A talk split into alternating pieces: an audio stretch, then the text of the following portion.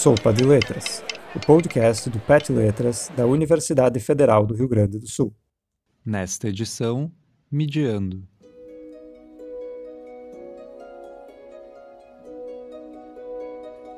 E aí galera, tudo bem? Meu nome é João, eu sou petiano do grupo do Pet Letras da URGS e nesse episódio do Midiando eu vou estar falando sobre o filme da Pequena Sereia.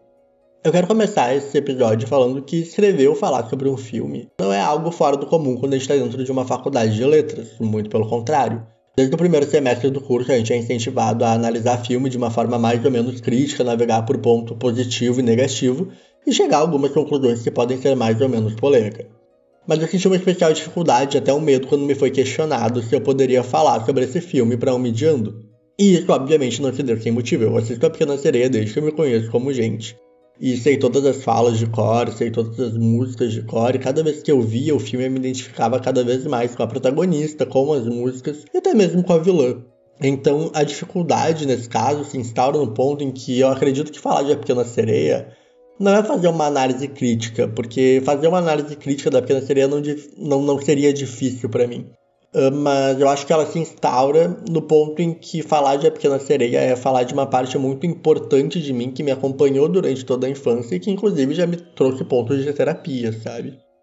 Ao contrário dos que dizem que A Pequena Sereia é um filme de uma sereia bobinha que trocou a voz com um demônio para ficar com um macho branco, e que, na minha opinião, quem pensa assim tem que reassistir o filme, o filme vai tratar de pertencimento.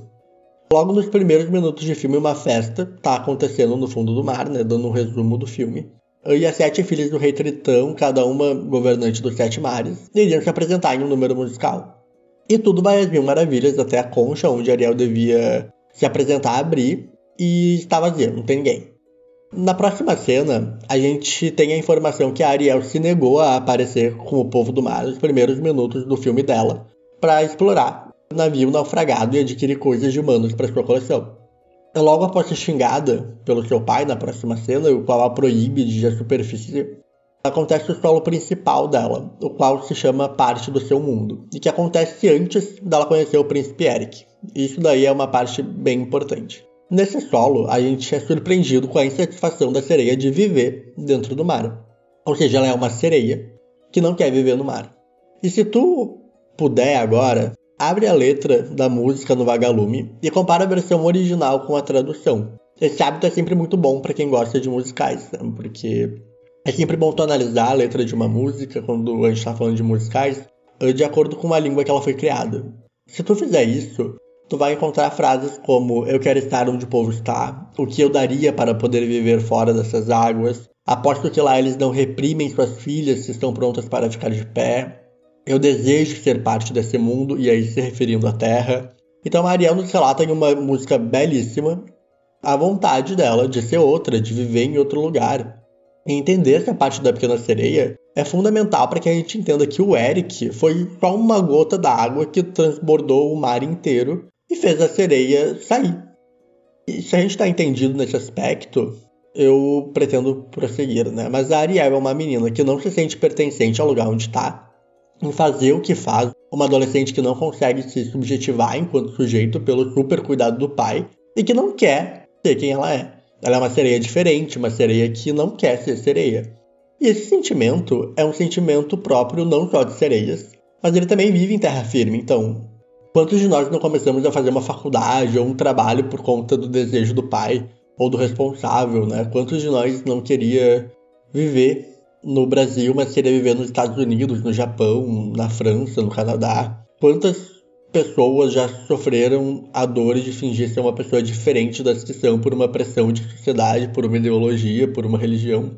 E é, é nesse ponto que o significado de A Pequena Sereia se eleva para mim por ser uma pessoa LGBT. Então, quantas vezes eu não me identifiquei com a Pequena Sereia por ter que fingir ser alguém que eu não era, sabe? Eu, eu, eu entendia essa dor dela de não se sentir pertencente a um lugar, de não achar que fazia sentido ela estar tá ali. E, e, nesse sentido, a dor da Ariel não é tão diferente da dor vivida por pessoas LGBT. E ela tem um, um significado especial para essa minoria, eu acredito. Isso nos leva ao conto original da Pequena Sereia, escrito pelo Hans Christian Andersen, que era um dinamarquês tem suposições que ele teria sido escrito numa tentativa de mostrar o fracasso do Hans, que segundo a biografia dele era bissexual, da conquista de um homem que decidira casar com uma outra mulher.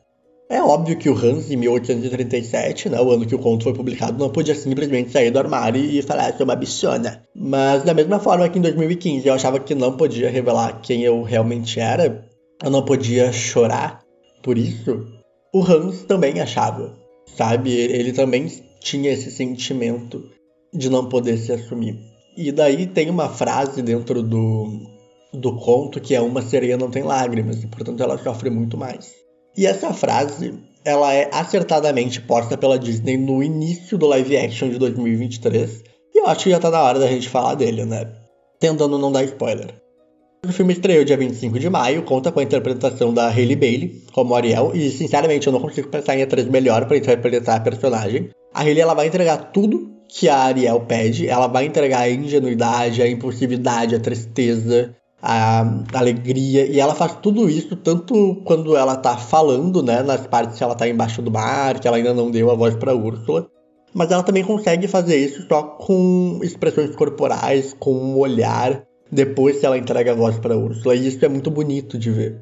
O olhar dela quando ela tá em terra brilha como uma criança, sabe? Parece realmente que ela tá descobrindo coisas novas e que nada que tem ali ela conhece. É, é muito lindo de ver. Os efeitos visuais do filme foram melhorados desde o trailer. Então, as cores foram corrigidas, né? Tinham muitas críticas do filme tá muito escuro. Então, eu acho que isso foi, foi arrumado.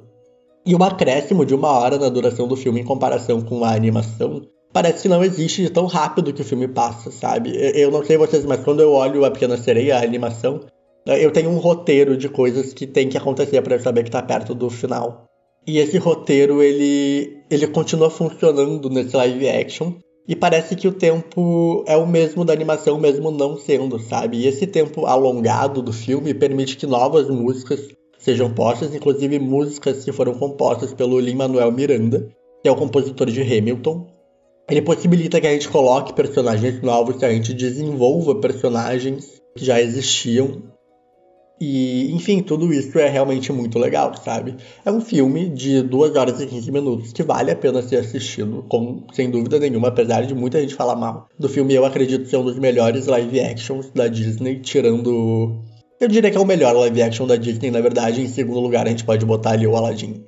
Mas a representatividade racial também é muito marcante nesse novo filme, e aqui é um ponto delicado, porque eu não acredito que a Disney tenha feito isso por ser boazinha. Eu não acho que a Disney escolheria uh, atores negros se isso custasse a ela milhões de dólares. Mas seja por bondade ou seja por dinheiro, a verdade é que a representatividade no filme trouxe impacto positivo e negativo, sabe? O negativo é o pessoal né, sendo racista, falando que não existe sereia preta e, pasmem, não existe sereia. Né, mas crianças pretas, ao olhar o trailer e se emocionando ao verem uma sereia da mesma cor, falando She's black like me, que é isso que acontece num vídeo que a Hailey repostou nos stories dela. Mostra a importância dessa representatividade para crianças pretas, para elas terem a chance de se enxergar em novos lugares de suas vidas, sabe? Isso já é suficiente para fazer desse filme muito necessário. Daí a discussão aqui pode se estender ainda mais se a gente pensar na vilã da história.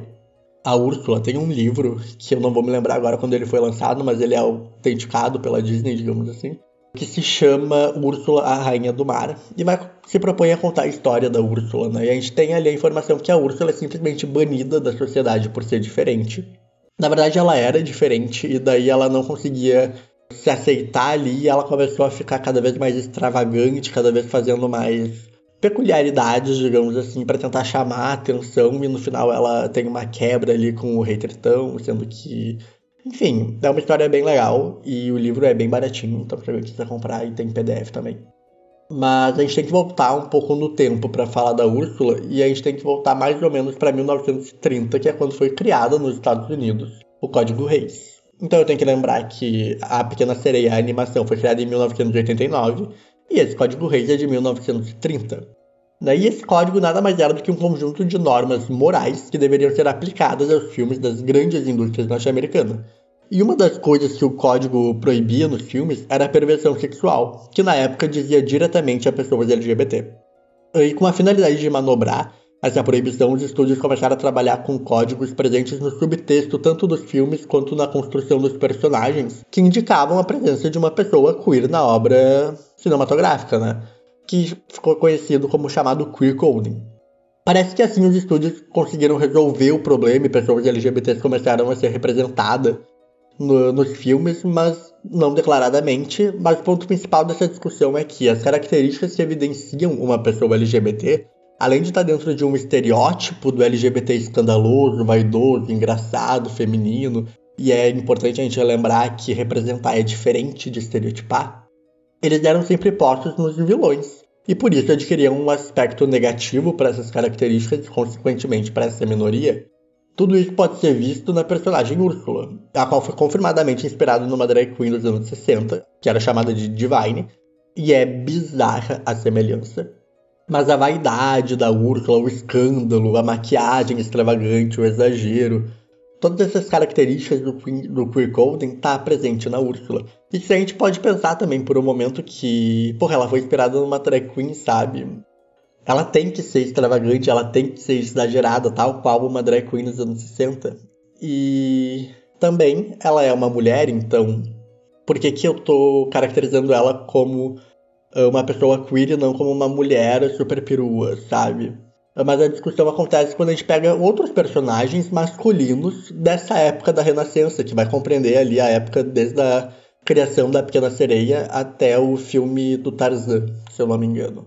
Mas o Scar do Rei Leão, o Hades do Hércules, o Capitão Radcliffe de Pocahontas, o Jafar de Aladdin, todos são representados da mesma forma afetada, afeminada, exagerada, o Capitão Gancho. Ao passo que os mocinhos dos filmes, quando a gente pega, sei lá, o próprio Aladdin, quando a gente pega o Eric, quando a gente pega uh, o John Smith de Pocahontas, eles são representados de uma forma máscula, de uma forma viril.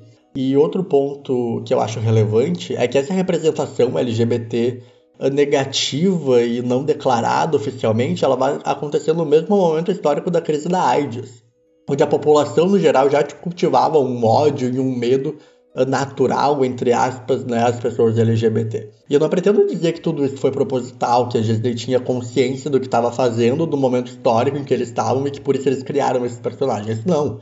Muito pelo contrário, sabe? Esses personagens foram criados, muitos deles, por pessoas LGBT. Mas o que eu tenho certeza é que esse estereótipo já estava tão bem construído que não foi difícil sabe, colocar essas características no vilões de uma forma negativa e, e eu acho que por esse estereótipo estar tá bem construído se deu de uma forma quase que inconsciente, sabe? Enfim, é um assunto que ele é longo. Eu gosto muito desse assunto, inclusive, mas um dia o episódio tem que acabar. Eu recomendo muito que vocês vejam o filme, tanto a animação quanto o live action. A animação é espetacular, ela foi a animação que tirou a Disney da, da falência sabe? Ela foi a animação que iniciou um projeto da tecnologia que hoje em dia é usada na Pixar. Ela foi o primeiro filme da Disney inspirado na construção de musicais da Broadway e isso que fez ele, ele render tanto e, e tirar a Disney da falência ali da época da guerra. Então eu recomendo muito que vocês vejam essa animação, eu recomendo muito que vocês vejam o filme, o live action no caso porque a interpretação da Hayley é sem igual, é de uma energia aquele filme, é de um é, é de uma beleza visual e, e, sentimental aquele filme que eu me senti muito bem como fã saindo do cinema. Eu tava com muito medo de fazerem caquinha e não fizeram.